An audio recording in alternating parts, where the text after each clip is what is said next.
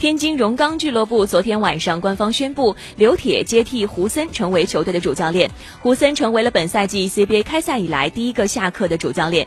西班牙人胡森是本赛季加盟天津荣钢的，但是前六轮联赛荣钢无一胜绩。从第七轮开始，胡森失去了比赛的指挥权，由助理教练刘铁担任代理主教练，指挥作战。